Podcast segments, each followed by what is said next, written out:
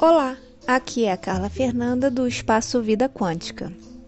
Abriremos o capítulo de número 10 do Quarentenou, seu protocolo abstrato do Covid, com o um tema intitulado Controle do Ser.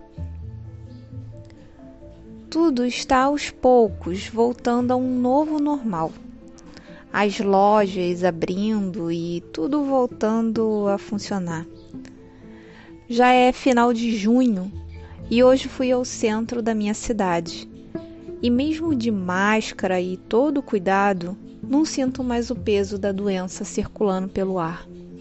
Sinto a brisa da liberdade da alma, o calor do sol aquecendo a minha pele.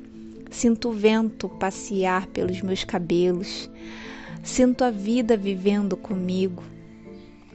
Sinto que nunca estivemos em isolamento social. Sinto que nos colocamos em isolamento social. Talvez grande parte do caos estava apenas nas nossas mentes, dominada pelo medo.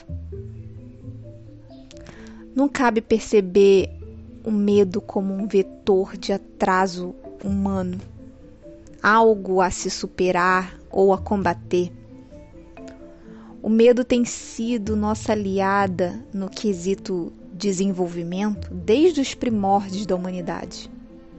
E trouxemos uma percepção do medo como algo ruim, definindo como uma parte do que realmente e integralmente ele poderia ser hoje.